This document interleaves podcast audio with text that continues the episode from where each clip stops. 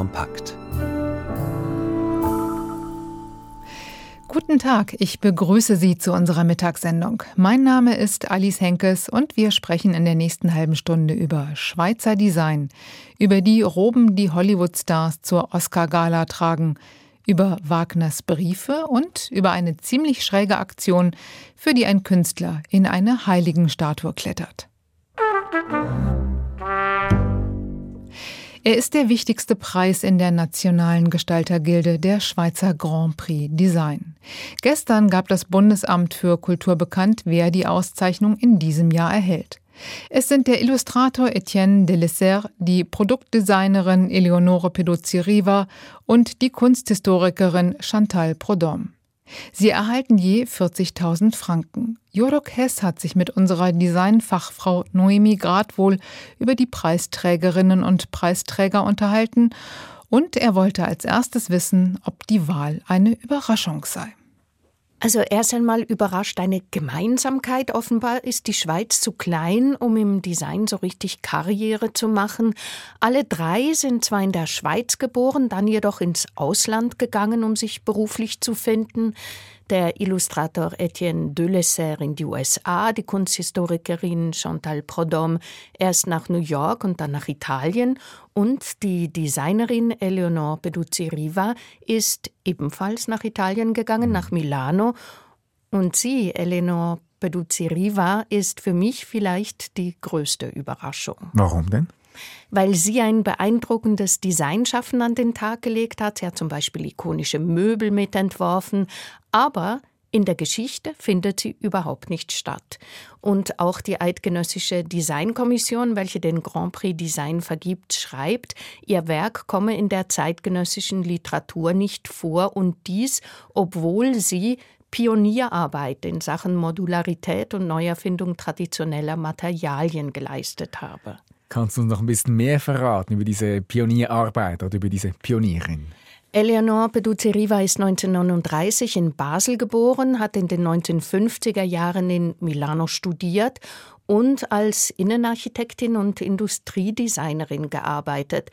Sie hat Gefallen gefunden als Möbel- und Produktedesignerin an neuen Materialien wie Plastik, Halogen. Aber warum kennen wir Eleonore Peduzzi-Riva dann nicht? Ja, da kann man nur mutmaßen, vielleicht weil sie sich als Designerin nie in den Vordergrund gestellt hat. Sie hat zum Beispiel Autorschaft als Teamangelegenheit verstanden. Ihr ikonischster Entwurf ist wohl ein Sofa von Desede, das DS 600. Man nennt es auch Tatzelwurm und das hat sie im Team 1972 entwickelt und zwar zusammen mit Uli Berger, Heinz Ulrich und Klaus Vogt. Diese drei Männer sind bekannt. Und dank dem Grand Prix Design erfährt nun auch endlich die heute bereits 84-jährige Beduzzi Riva Anerkennung. Besser also spät als nie. Allerdings, das also zu Eleonore Beduzzi Riva. Und wie sieht es denn mit den anderen beiden aus, die den Grand Prix Design erhalten? Also Etienne Delessert gehört als Illustrator zu den Großen seines Fach. 1941 ist er in Lausanne geboren. Er hat sich als Plakatgestalter von Werbung, als Illustrator, als Kinderbuchautor einen Namen gemacht und auch mit Eugène Ionesco hat er ein paar Mal zusammengearbeitet. Dieser hat über ihn gesagt, Delessert entdeckt die Schönheit, eine großartige Entfaltung der Wesen und Dinge in der Farbe und durch die Farbe. Und dann hast du noch eine Kunsthistorikerin genannt, Chantal Prodhomme. Wer ist sie? Sie ist mit 66 Jahren die jüngste in der Runde und ebenfalls in Lausanne geboren. Mit Chantal Prodhomme ehrt das BAC erst zum zweiten Mal eine Vermittlerin. Chantal Prodhomme kam mit Design in Kontakt, als sie für die Fabrica, einem Forschungszentrum in Treviso von Benetton, auf der ganzen Welt nach Talenten gesucht hat. Als Leiterin des MÜDAC, dem Museum für Design und zeitgenössische angewandte Kunst in Lausanne, gab sie ab dem Jahr 2000 dem Designdiskurs in der Westschweiz eine Plattform und dafür erhält sie nun den Grand Prix Design. Die Schweizer Grand Prix Design werden am 13. Juni in Basel überreicht. Und wir bleiben gleich beim Thema Design und Gestaltung. Am kommenden Sonntag ist es wieder soweit. Dann werden die Oscars verliehen. Auf dem roten, in diesem Jahr champagnerfarbenen Teppich liefern sich Nominierte und Geladene ein Showlaufen um Aufmerksamkeit. Eine wichtige Rolle spielen dabei die aufwendigen und extravaganten Kleider, die große Designer den Hollywood-Stars auf den Leib schneidern. Die australische Modejournalistin Diana Mulern hat in einem Buch die Modegeschichte der Academy Awards aufgearbeitet. Oscars, Glamour auf dem roten Teppich heißt der bildreiche Band. Noch einmal unsere Designexpertin Noemi Gradwohl. Die Oscar-Verleihungen begannen als intimes Dinner 1929. Es sollte die Beziehungspflege innerhalb der Filmbranche verbessern. Und bereits gab die Robe zu reden. Ausgezeichnet als beste Schauspielerin wurde Janet Gaynor für gleich drei Filme. Und sie hatte sich für den Anlass inmitten der Pelz- und Diamantbewehrten Anwesenden schlicht zu schlicht gekleidet. Im zweiten Jahr kam's besser. Da rührte Schauspielerin Mary Pickford mächtig die Werbetrommel für den neuen Preis. Sie lud sogar zu einem Wettbewerb, bei dem man ein Kostüm aus ihren Filmen gewinnen konnte. Ob dies alles den Glamour-Faktor der Academy Awards begründete? Mode als Kommunikationsmedium ist seit jeher ein wichtiger Bestandteil der Filmbranche. Dies schreibt die australische Modejournalistin Diana Mullern in ihrem Buch. Ein erfolgreicher Auftritt kann Superstar-Status einbringen, den Namen eines Modelabels weltberühmt machen und die nächste begehrenswerte Filmrolle einbringen. In ihrem Buch schaut Mullern von 1929 bis 2022 auf jedes Jahr, greift einzelne Momente heraus und verbindet sie mit den Ereignissen des jeweiligen Jahres und der Entwicklung der Filmindustrie. Dazu gibt es eine kurze Liste mit den ausgezeichneten und natürlich Fotos. Erst trugen die Schauspielerinnen und Schauspieler, was sie besaßen, dann sprangen die Hollywood-Kostümbildnerinnen und Bildner in die Bresche, bis Modedesignerinnen und Designer sie ablösten. Die Verleihung der begehrten Trophäe war schon früh auch ein Ort des Protests. So fühlte sich 1935 Betty Davis von den mächtigen Studiobossen übergangen. Als sie im Folgejahr doch ausgezeichnet wurde, trug sie demonstrativ ein Kleid aus ihrem Film Housewife. Wie eine Hausangestellte wollte sie inmitten des ganzen Pomps aussehen. 1940 wurde die erste afroamerikanische Schauspielerin Hattie McDaniel mit dem Oscar ausgezeichnet. Obwohl elegant gekleidet, musste sie die Preisverleihung durch den Nebeneingang betreten.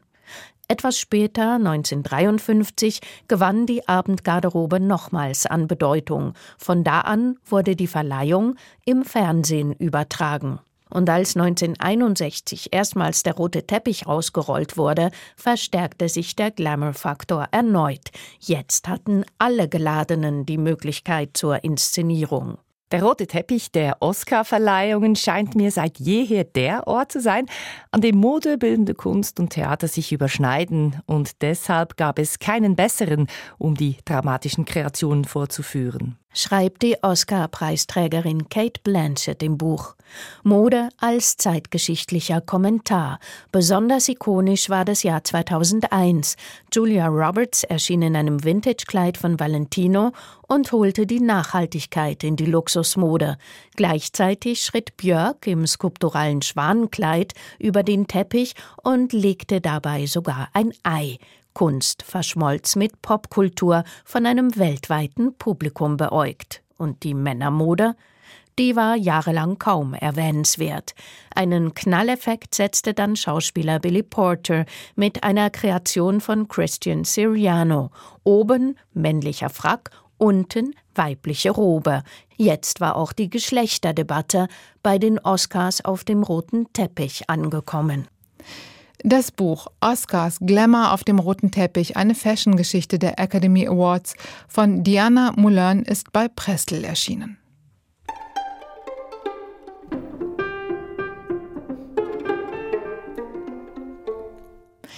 Richard Wagner war nicht nur ein fleißiger Komponist, er war auch ein sehr eifriger Briefeschreiber. Fast eineinhalb Meter Bücherregal soll sie füllen, die geplante Gesamtausgabe seiner Korrespondenz. 32 Bände mit sämtlichen Briefen. Noch fehlen 30 Zentimeter. Und wann die fehlenden Bände erscheinen können, Das ist unklar. Das Riesenprojekt Komplettedition liegt auf Eis, denn es ist kein Geld mehr da. Moritz Weber. Richard Wagner war ein fleißiger Briefeschreiber. Mehr als 10.000 Briefe hat er verschickt und glücklicherweise sind die meisten überliefert und als Autographe erhalten. Seit 1963 schon werden diese wertvollen Dokumente aufgearbeitet, Band für Band als Briefedition herausgegeben. Zuerst transkribierte eine Archivarin in Bayreuth die Briefe eher hobbymäßig. Mit den Jahren wurde der Editionsprozess professionalisiert und es gab auch immer wieder Unterbrüche. So wie jetzt, kurz vor dem Ziel. Nach 27 erschienenen Bänden steht die Edition still, obwohl noch fünf Bände fehlen. Die Deutsche Forschungsgemeinschaft DFG hatte das epische Projekt zwölf Jahre lang mit zuletzt drei Vollzeitstellen gefördert. Nun ist Schluss. Ende 2022 lief die Förderung aus. Dabei sei diese umfassende Briefedition enorm wichtig, sagt Sven Friedrich, Direktor des Richard Wagner Museums in Bayreuth. Das ist philologische Grundlagenforschung. Das sind die Basics, dass man die Quellen erschließt und die Quellen zugänglich macht, die Quellen ediert. Das ist der Anfang von allem, von aller Wissenschaft in dem Bereich. Alles andere ist sonst Spekulation.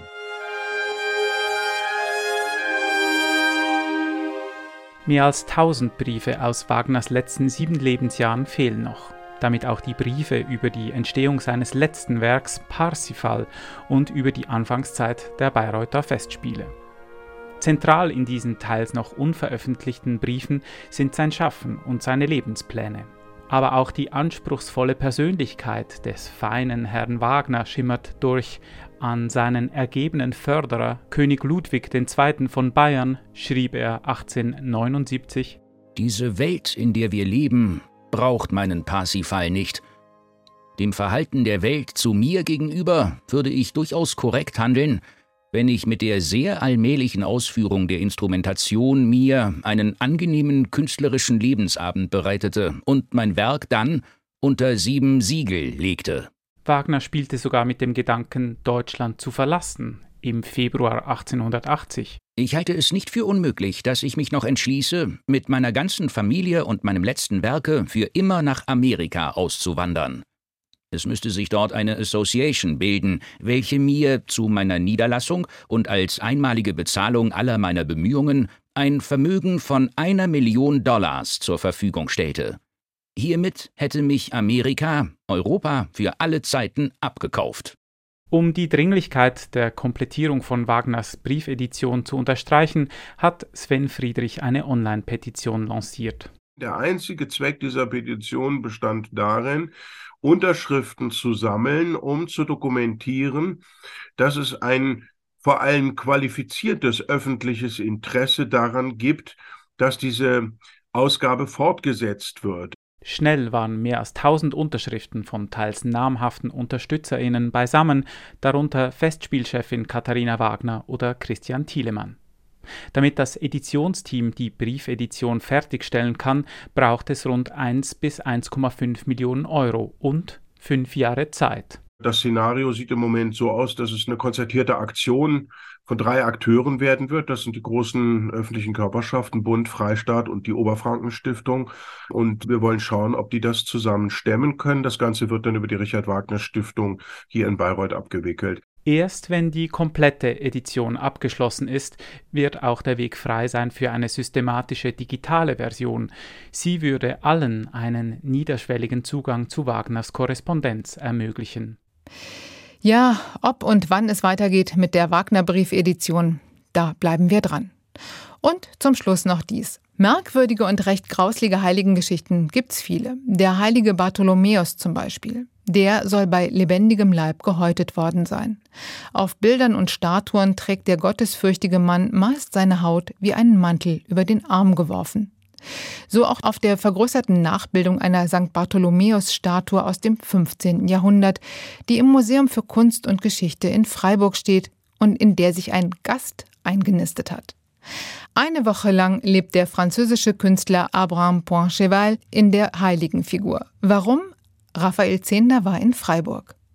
3,20 Meter hoch ist die Kunstharzkopie der Bartholomäus-Statue, in warmes Licht getaucht. Auf ihrer Rückseite findet sich eine verschlossene Klappe. Durch eine Ritze sehe ich drinnen Licht. Immerhin sitzt er nicht seit Tagen im Dunkeln, aber mir wäre das zu klaustrophobisch. Vielen erginge es so, sagt Abraham Poinchevals Stimme durch den Spalt. Pour beaucoup de, de visiteurs, oui. Alors pour moi, je me définirais plutôt comme un claustrophile, c'est-à-dire quelqu'un qui aime euh, à l'enfermement, quoi. Er selbst dagegen sei klaustrophil. Er möge es, sich einzuschließen. Ohne Bewegungsfreiheit, ohne den Wechsel von Tag und Nacht, ohne Gefühl für die vergehende Zeit. Zuerst habe er sich im heiligen Bartholomäus eingewöhnen müssen, sagt Poincheval aus der Statue heraus. Voilà, et là, ça commence petit à petit à, se faire. Euh entre les rêves, enfin les songes, le temps passé. Euh, Die Zeit vergehe. Er schaue sich in der Skulptur um. Man lebe von wenig in der Skulptur. Das Abenteuer beginne. L'aventure commence à se construire, quoi. Ein psychedelisches Abenteuer? Euh, oui, de cet ordre-là, ouais, ouais, c'est à la fois méditatif et psychédélique, ouais, tout à fait. Oui, oui, oui. Die Wirkung komme vom Träumen, vom Unbeweglichsein, aus dem seltsamen Universum der körpereigenen Chemie. Par notre propre chimie. Eine Woche bleibt Abraham Poincheval in der Bartholomäus-Statue. Deren Kopf enthält einen Wassertank, der Boden eine Trockentoilette. Er isst Suppen und Getreideriegel und schläft im Sitzen oder im Stehen. Dormir, c'est dormir debout ou dormir assis. C'est les deux positions qui, sont possibles. Die Wände seines Hohlraums dienten ihm als Stütze, sonst würde er hinfallen, sagt er. Und er schlafe nicht on tief. n'est pas dans des sommeils profonds, quoi. On est dans des, des sommeils euh, toujours intermédiaires, en fait. Doch warum tut sich Abraham Poincheval das an? Warum lässt er sich für eine Woche auf kleinstem Raum einsperren? Um nachzudenken über den Körper der Skulptur. Sonst sehe man diese ja nur von außen. Euh, Und er stecke ja in der vergrößerten Kopie einer Skulptur aus dem 15. Jahrhundert. Da stelle sich die Frage nach der Art von Körperdarstellungen quer durch die Jahrhunderte. Und schließlich heiße die aktuelle Ausstellung im Museum für Kunst und Geschichte in Freiburg der isolierte Körper. C'est quelque chose à chaque fois qui change avec son époque. Und Abraham Poincheval ist hier ein lebendiger, isolierter Körper, der am Montagmorgen um 10, wenn er befreit werden wird, erschöpft sein wird. Das erzählt er mir aus dem heiligen Bartholomäus, während Yvon Mariano, der Direktor des Museums, neben mir steht. Er hat die Ausstellung kuratiert, in deren Rahmen Poincheval seine mentalen und physischen Grenzen auslotet. Der Mensch braucht Momente, wo er äh, isoliert bleibt, äh, meditative auch Zeiten, aber er braucht auch diese Zeiten mit anderen, mit Freunden in, in der Gele Gesellschaft zu, zu leben. Freiburg habe eine lange Tradition von Reklusen, Menschen, die sich im Mittelalter einmauern ließen, um sich ganz in religiöse Meditation zu versenken. Außerdem könne das Publikum im Museum nun auch mit einem Kunstschaffenden in direkten Kontakt treten, sagt Mariano. Für Abraham, äh, was interessant ist für die Besucherinnen und Besucher, ist direkt die Fragen stellen zu können. Also er ist da und er ist offen für, äh, für da und er antwortet auch sehr gern. Und antworten wird Abraham Poincheval, der Künstler im Heiligen Bartholomäus im Museum für Kunst und Geschichte in Freiburg noch bis Sonntag, 12. März. So viel aus Kultur und Gesellschaft. In unserem nächsten Podcast sprechen wir über eine Aufführung von Strawinskys legendärem Ballett Le Sacre du Printemps am Theater Neumarkt in Zürich. Am Mikrofon verabschiedet sich Alice Henkes. Kultur kompakt.